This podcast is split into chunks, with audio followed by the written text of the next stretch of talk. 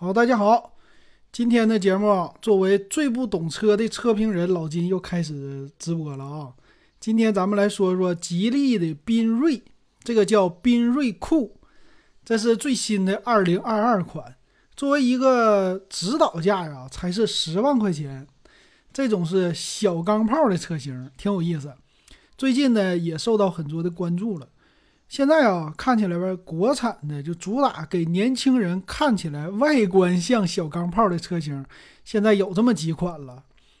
当年呢，只有一款思域，现在呢，你看，这又是什么影豹啊？这这回又是缤瑞啊！之前还有一个 MG 三啊！你看这个车型非常的多。咱先来看一看这个车的设计，这外观方面啊，其实之前呢，他家那个车型缤瑞也挺年轻化的。但这次呢，它正改了啊，前面给你变成了一个大嘴啊，这个大嘴的造型是非常的好看的，和他们现在的帝豪 L 啊最新的那个样子也都非常的像。其实啊，这个改变很简单，就是在你的呃保险杠底下给你整了一个大中网啊，一个大的进气，这个大进气一改完，整个的嘴一大起来，马上就好看了，是吧？那它上边呢，其实没什么太多的变化，标呢还是那个黑色，上边的中网，其实本身它比较的小，但是由于这个底下的大嘴，一下子这个感觉完全是不同了啊。那么这个大嘴两边呢，它是有一个像进气的那种，属属于导流的那种的口的啊，但是它的这个呢，应该是假的，也不是什么太真的，或者说。呃，没有起什么太大的作用啊，但是这种的话进气肯定是更加的好的，而且呢有层次感啊，造型非常的好看。那侧面呢，这个车身呢，它就是传统的了，溜背的造型，而且是宾系列嘛，宾系列有两个，一个是 SUV 的叫缤越啊，这个是轿车的叫缤瑞。能看出来，这个车身呢显得还是比较的修长，而且的酷系列呢，在后边给你加了一个尾翼啊，这个小尾翼看起来非常的动感，是吧？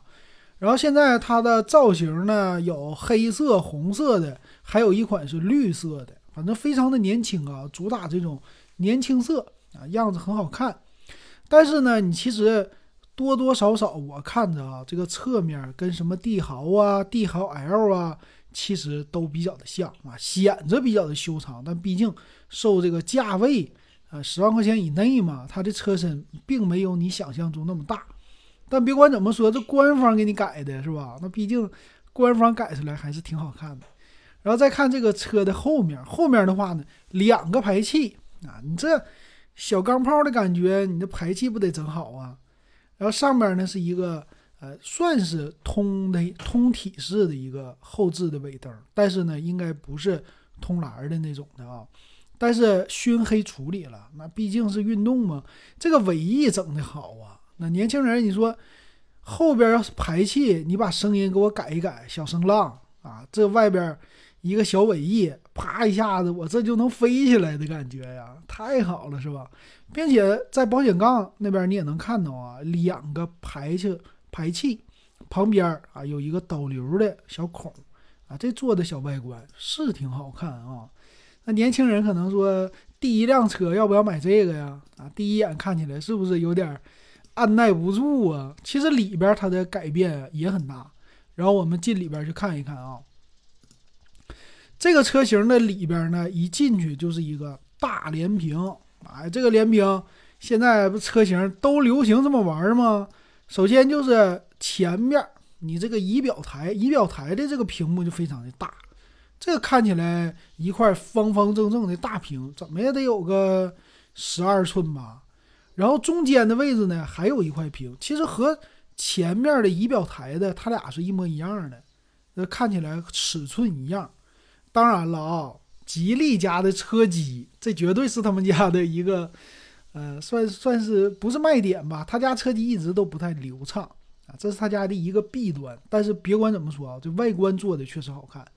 方向盘呢是一个三辐式的方向盘啊，也是非常的吉利了。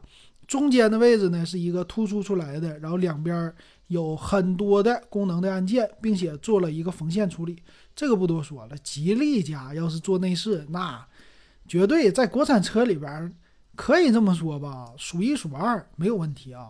但是这个车型，你要是去看左边的门板呐这些的位置，哎呀，很熟悉，什么呢？硬塑料啊，毕竟价位便宜嘛。那但是呢，该能摸得到的地方，人家还有翻毛皮，像那种鹿皮似的。然后你扶手的位置，在左门板呢，也是那种的仿皮的，哎，整的特别有层次感，或者说有档次感。那这吉利的特色啊。然后窗户开关啊这些的，也是做了一些呃黑色银色的一个装饰，显得它比较层次。那再看它的整个的中控的位置啊，中控的位置的话呢，它是一个通体的。横条横条的一个出风口啊，这个出风口从你的左侧方向盘的左侧一直到方向盘的右侧到副驾驶的位置，一条大直线。这种感觉呢，其实确实啊，和那些什么思域啊都不像。思域玩的那一套吧，和咱们国内的这种风格还真的不同。呃，它这个风格呢，有点像帝豪 L 他们那个系列的啊，有一点点像。然后再看中间的位置，中间的位置出风口呢是在你的中控下边的，而且呢都是一个钢琴的按键啊。你比如说我们说的三角的山灯啊，然后一键启动啊，还有空调的控制啊这些的，全部都是实体的按键啊。这小小往下一摁，有一种飞机起飞的感觉啊，挺好。然后再往下看挡把的位置，这个挡把呢整的。也是挺不错的，小电子挡把，前面呢有一个给手机充电的放的无线充电的板子，自带呢我看出来有一个凹凸后的功能，还有呢就 P 档，P 档是放在底下一个按钮，然后杯架的位置呢也是做了一个隔板啊，你可以放好几个水，比如说两三个，应该是能放三个，呃，中央扶手的位置呢就比较的普通了，但是做起来挺好看的啊。它内饰的配色呢，有是黑色、红色的，还有一款呢叫暴风灰，里边是灰色，搭配着也是红色啊，稍微的浅一些。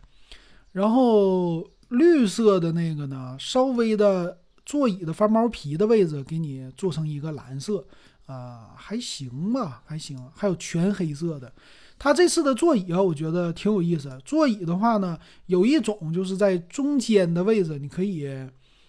哎，这个不是最新版啊，在中间的位置它是有这种翻毛皮的。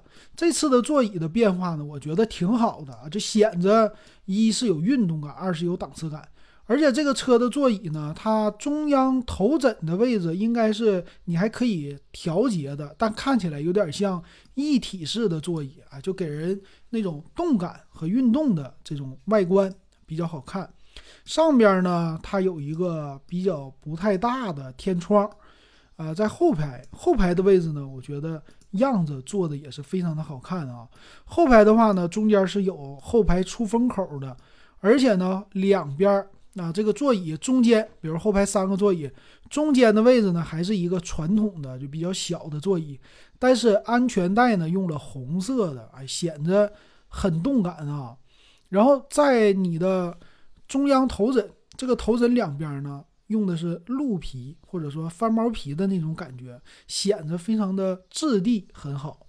然后这个车呢，它是前面啊没有三角窗，但是后边的位置呢给你多了一个三角窗，这个显得视觉上比较的通透啊。这种溜背的造型呢，也是一脉相承，从前面直接下来的。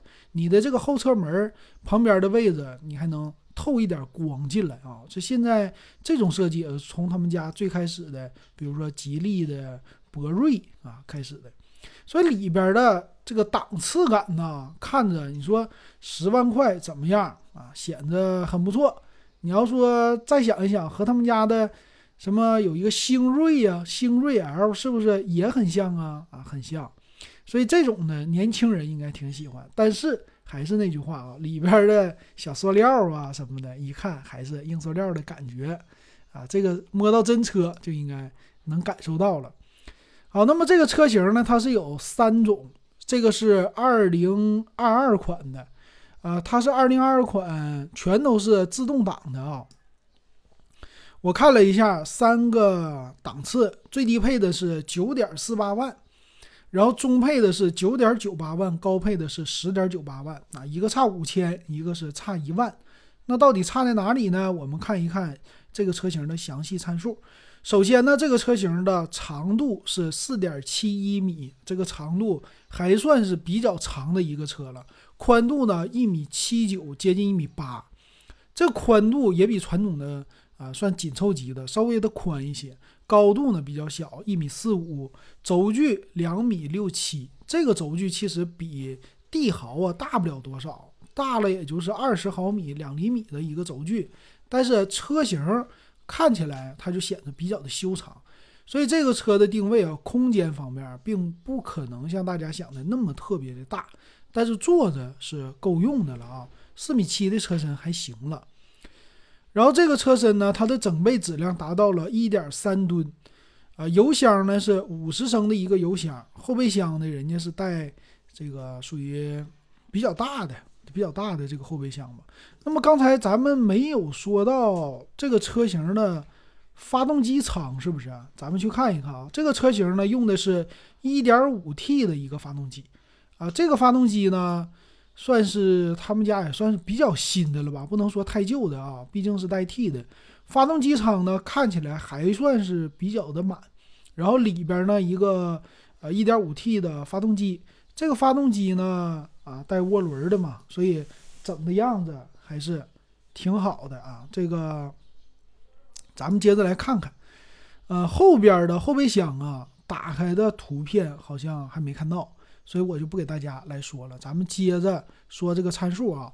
发动机 1.5T 的这个 1.5T 呢，压缩比是10.5，最大马力181匹，功率呢最大是133千瓦。啊，这个133千瓦理解起来还可以吧？跑起来你说加速，这个车能到多少呢？大家可以去猜一猜哈。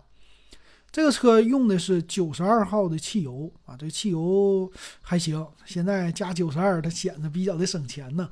变速箱呢用的是七档湿式的双离合啊，这双离合你要说好处坏处，大家现在肯定都知道了，是不是？呃，七档呢应该就是为了快呗，对吧？前置前驱，前面是麦弗逊式独立悬挂，后边是重臂扭转梁非独立悬挂，电动助力的一个方向盘。前后都是通风的啊啊，不是前面是通风的盘式刹车，后边是实心的盘式刹车，带电子驻车哈。轮胎的尺寸都是二零五五零十七寸，轮胎比较的大，宽度呢还行，算是特别的宽。那全系呢标配的是 ABS 啊、ESP 啊、啊 EBD 啊这些的，然后最高配十点九八万的呢是带 L 二级的一个驾驶。那气囊方面就比较少了，你像低配，它标价九点四八万的才两个气囊，啊，九点九八万的中配带一个前排的侧气囊，最顶配的才带一个侧安全气帘。我觉得这个价格啊，你已经上去了。呃，国产车呢，其实在安全性的气囊方面，十万块钱以下的车型很多配的都不太好，这一点我觉得应该可以向合资车去学习。你比如说。卡罗拉呀、思域啊这些车型，人一般都九个气囊，对吧？你最低配我也给你配上这个九个，安全性看起来就比较的好。这一点国产车需要去学习了。那它这个车呢，都是默认带后边的驻车的雷达呀，然后倒车影像啊、定速巡航啊，啊，高配的就是 L 二级了嘛，全车的五百四十度全景影像。然后全系标配是自动驻车呀、上坡辅助、发动机的启停的技术，天窗呢全系都带了。然后运动套件啊，只有顶配才有，就刚才咱说的小尾翼呀，啊，一般的车型就没有了。所以这个你要是看好了，那应该直接就上顶配了，别的别上了。方向盘呢是皮质的，上下调节，这一点也是一个遗憾，它不能够前后调节，所以你要坐姿调整还是稍微有一点费劲的啊。那么行车电脑呢？低配的车型行车的电脑就说是全液晶，但是并不太大啊。顶配和中配用的是十点二五英寸的液晶的显示屏。然后这个车型呢是全系啊无钥匙进入，呃无钥匙启动，座椅呢仿皮的，座椅是中配开始就带电动调节的主驾驶座椅了，副驾驶就没有，然后调节的比较多，所以你看啊，低配就没啥意思了，是吧？你最次你也得配个中配呀。虽然说没有二 L 二级的驾驶，但是中配的车型看起来还是，你说有一点档次感，是不是？然后头枕呢还行，然后前排座椅啊顶配是带加热的啊，这一点挺好。通风没有，那实在是有点可惜啊。能加热也不错呀。那中间的大屏呢，全系都标配的十二点三寸的大屏，带 OTA 的升级，但是不要多想啊。啥时候他家把魅族正式收购了，让魅族好好给他做一做这个车机啊！这个车机真是值得吐槽。那么前面呢是 USB 的接口，前面两个，后边一个，全车呢带六个扬声器，六个喇叭，还行吧，这不能算是太好。然后但是近光远光都是 LED 的，中配车型才有日间行车灯啊，自动大灯全系标配。这一点那是人家的特色，但是有意思啊，车内你能选装七十二色的车内氛围灯啊，这一点挺有意思。然后车窗一键升降啊，是中配车型开始就有全车一键升降啊，低配的话呢就是主驾驶的带车窗的防夹手，那外后视镜也有加热，空调呢全系都是自动的空调，顶配带一个 PM，呃车载空气净化器，不是 PM 二点五啊。其他方面就是外观了，比较的个性化。那么这个车型啊，老金看起来的话，外观非常的好看。就是年轻人要是去买这个车，可能第一眼就被这个外观给吸引了。